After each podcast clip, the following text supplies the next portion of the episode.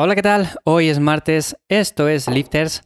Bueno, hoy vamos a hablar de cardio, que es algo que me preguntasteis por Instagram la semana pasada. Un chico me dijo que qué pensaba del cardio, que si era bueno hacerlo después del entrenamiento de pesas, que él lo hacía a veces antes porque no tenía tiempo.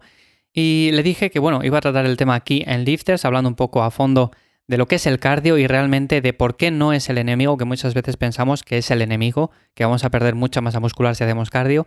Y no tiene por qué ser así. Realmente el cardio es una de las mejores cosas que podemos hacer en nuestro día a día y es un complemento ideal con el entrenamiento de pesas. O sea, no quiere decir que tengamos que optar por uno u otro, sino que podemos hacer los dos, podemos complementarlos y de hecho es una buena alternativa. Antes de comenzar, ya sabes que en ivyamazares.com me encuentras, ahí te echo una mano con el entrenamiento. Tienes una lista, tienes una newsletter en la cual te puedes suscribir y cada 15 días envío un mail con contenido exclusivo, es totalmente gratis, así que te puedes suscribir sin problema. Y sin más, como siempre, te dejo los enlaces en la descripción. Como digo, el tema del cardio es que, a ver, el cardio no es el enemigo como tal. Muchas veces nos encontramos a personas que son muy fanáticas del entrenamiento de fuerza, del entrenamiento con pesas, y se piensan que por hacer cardio van a perder masa muscular. O sea, si entrenas con pesas antes y luego haces cardio, pierdes todo lo que has ganado o pierdes ese progreso. Y no tiene por qué ser así, realmente el cardio es un complemento ideal. Ahora bien, Claro, no tiene nada que ver complementar con cardio que estar todo el día haciendo cardio y más dependiendo de qué cardio sea. Tenemos cardio suave, tenemos cardio moderado, tenemos cardio más intenso y si sales a correr 15 kilómetros, 20 kilómetros todos los días, esto sí que puede interferir con la ganancia de masa muscular. Muy diferente es eso a, por ejemplo, salir a dar un paseo y estar por ahí andando una o dos horas. Es muy diferente, así que en general yo te diría que el cardio es una de las mejores opciones, principalmente no solo porque mejora la salud en general, sino porque también te ayuda con la recuperación. O sea, si entrenas fuerza y te quedas sentado en el sofá hasta la siguiente sesión de entrenamiento, te vas a recuperar muchísimo peor que no, por ejemplo, si entrenas y sales a dar una vuelta, te mueves, utilizas la bicicleta en tu día a día, en definitiva, haces algo de actividad. Claro, aquí deberíamos de diferenciar un poco lo que es actividad de cardio. Yo para mí hacer cardio en general también lo suelo llamar hacer actividad, mantenerse activo.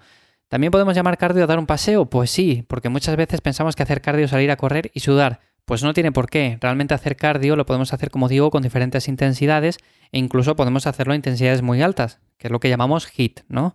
Bueno, pues realmente el cardio de baja intensidad para mí, como complemento, es quizás de las mejores opciones, porque nos ayuda con esa recuperación y vamos a estar preparados para la siguiente sesión de entrenamiento muchísimo antes. ¿Y cómo nos ayuda? Pues principalmente porque circula más la sangre, lleva nutrientes a esa zona que hemos entrenado y de hecho lo podéis comprobar cuando tengáis agujetas y demás. Si salís a dar un paseo o os movéis un poco más en el día a día, os vais a recuperar muchísimo antes. También os ayuda a descansar mejor, que por cierto, para las personas que tengáis problemas en cuanto al descanso nocturno, que os despertéis muchas veces, esto suele pasar también si trabajamos muchas horas sentados y claro, llegamos a la cama que no estamos cansados después de no hacer quizás nada de actividad física en el día a día, aunque hayamos entrenado una hora. Hay ciertos días de descanso en los cuales, si no vamos al gimnasio, ese tiempo queda vacío. O sea, al final no hacemos nada de actividad. Pues evidentemente el descanso va a ser mucho peor. Y si el descanso es peor, la recuperación va a ser peor, vamos a estar cansados al día siguiente y al final influye en todo. O sea, generalmente estamos hechos para realizar actividad física y si no tenemos nada de actividad en el día a día, el cuerpo no necesita o necesita muchísimo menos descanso. Por supuesto, dormir es importante, pero cuando el cuerpo detecta que no ha habido demasiado desgaste, evidentemente vamos a descansar muchísimo peor. Y de hecho, la prueba está en que cuando entrenamos, nos movemos mucho y estamos agotados al final del día, nos metemos en la cama y en cuestión de 15 segundos quedamos dormidos. Esto suele ser porque, claro, necesitamos recuperarnos, necesitamos un descanso muy profundo y ahí sí que vamos a dormir del tirón las 8 horas, 9 o incluso más.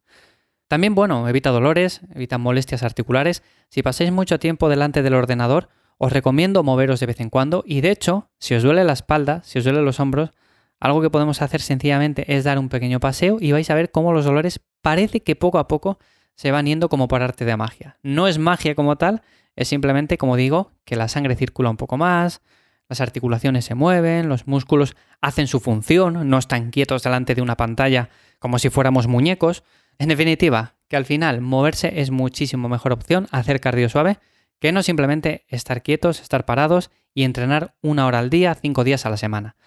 Así que el cardio como tal no es el enemigo, y sin duda alguna para mí es la mejor opción a la hora de incluir algo de actividad diaria para mejorar la recuperación y la salud en general.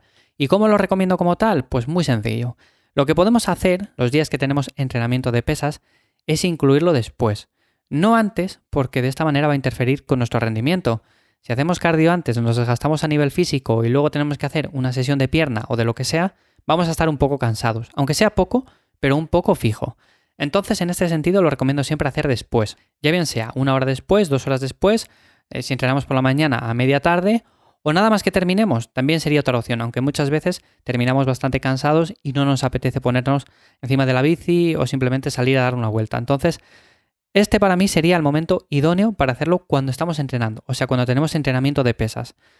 Luego, si no tenemos entrenamiento en un día en concreto, lo que podemos hacer es hacerlo en cualquier momento. Lo podemos hacer en ayunas o lo podemos hacer simplemente a media mañana, media tarde, antes de cenar. Eso da igual, o sea, realmente el momento es lo que menos importa que muchas veces también decimos que hacerlo en ayunas es mejor. Yo personalmente lo hago en ayunas muchas veces, pero más que nada, no porque queme grasas ni nada por el estilo, o sea, no nos hagamos pajas mentales con estas cosas, realmente es porque me activa, yo me levanto muy dormido, soy una persona que soy mucho más activa por las tardes, entonces por las mañanas me cuesta como empezar un poco la mañana y de hecho ya os he comentado a veces que antes de grabar este episodio pues me doy una vuelta, me doy un paseo y hago un poco de cardio, ¿no?